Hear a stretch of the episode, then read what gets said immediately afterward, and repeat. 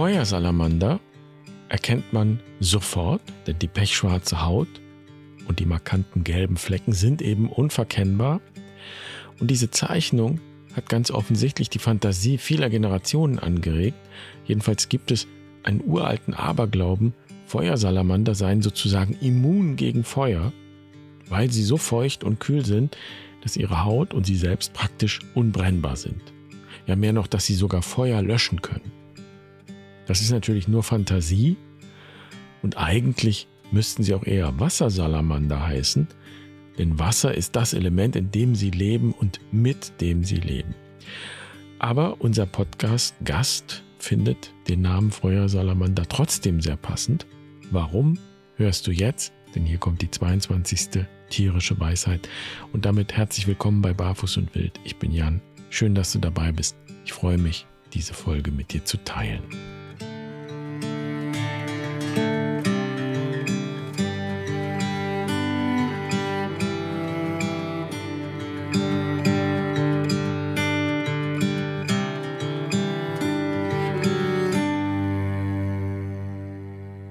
Ihr lieben Feuersalamander.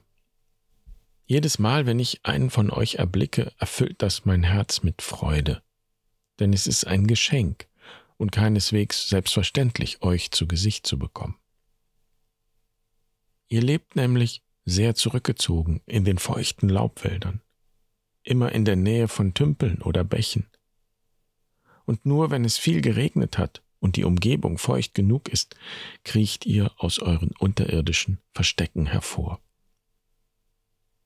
So lebt ihr auf der Schwelle zwischen Wasser und Land, denn ihr gehört zu den Amphibien und kommt ja auch im Wasser zur Welt, bevor ihr an Land geht.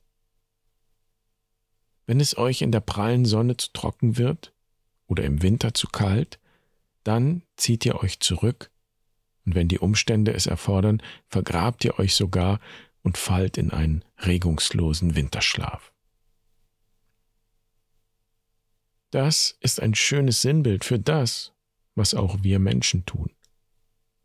Auch wir können uns innerlich vergraben, wenn nämlich unsere Bedürfnisse nicht gehört werden und wir einen Mangel an Zuwendung erfahren. Und wenn wir als Kinder eine sprichwörtliche Gefühlskälte oder Trockenheit erleben, dann tun wir genau das, was ihr tut.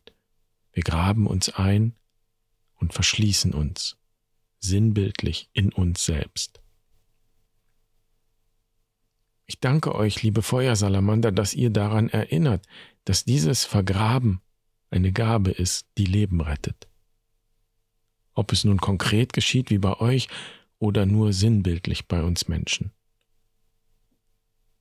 Und ich danke euch auch für eure Neugier und Lebenslust, die euch immer wieder dazu bringt, aus eurem Versteck herauszukommen und euch zu zeigen. Und deshalb ist es für mich auch ganz wunderbar, dass ihr das Feuer im Namen tragt. Denn das Feuer steht sinnbildlich für den Funken der Resilienz und Erneuerung der uns immer wieder antreibt, unsere sicheren Verstecke zu verlassen und uns in neue Gefilde vorzuwagen. Danke für diese Ermutigung und Erinnerung. So bin ich in Liebe und Dankbarkeit euer kleiner Bruder Franziskus.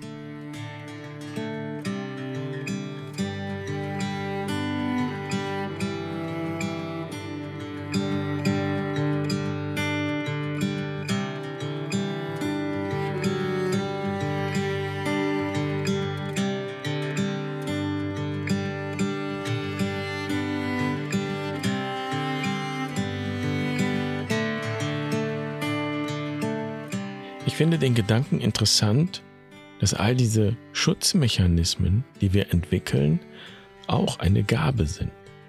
Und zuerst einmal ein Ausdruck von Stärke. Ich finde, dieser Gedanke verdient Anerkennung, bevor wir anfangen, etwas zu ändern. An Schüchternheit oder Scham oder welche Form von Selbstschutz auch immer. Und diese Schutzmechanismen sind ja noch einigermaßen sozialverträglich, denn wenn sich jemand sprichwörtlich eingräbt, dann stört das ja erstmal niemanden. Aber was ist mit den aggressiven Schutzmechanismen? Interessanterweise können Feuersalamander auch Gift spritzen, wenn sie sich bedroht fühlen. Hinter ihren Augen sitzen kleine Drüsen dafür und dieses Gift können sie bis zu einem Meter weit spritzen. Deshalb sollte man Feuersalamander auch nicht berühren, denn bei empfindlichen Menschen und vor allem bei Kindern kann das Gift starke Reaktionen hervorrufen. Und auch das ist ein interessantes Sinnbild für unsere Fähigkeit, im übertragenen Sinn Gift zu spritzen. Dann schütten wir auf einmal unseren ganzen Unmut über jemanden aus, weil wir uns bedroht fühlen. Und auch hier ist der Gedanke interessant, dass das ja jenseits aller moralischen Fragen von Schuld und Verantwortung auch erst einmal ein Selbstschutz ist. Und was wäre, wenn es gelingt, da nicht stehen oder stecken zu bleiben, sondern immer wieder rauszukommen aus dieser Schutzsituation? Es ginge dann gar nicht darum, nie wieder schüchtern zu sein oder nie wieder Scham zu empfinden oder eben auch keinen Zorn oder was auch immer. Es ginge darum, einen Schritt zurückzutreten und sich selbst mit all dem wahrzunehmen und zu erkennen, welche Kraft und Gabe in diesen Mustern steckt, so will ich das mal nennen. Und das ist im Grunde das, was wir in all unseren Kursen und Seminaren und Auszeiten machen bei Barfuß und Wild. Also nicht bestimmte Eigenschaften an uns verändern oder sogar unterdrücken, sondern dieses Selbstbewusstsein stärken und eine Haltung entwickeln, in der ich mir selbst liebevoll begegnen kann.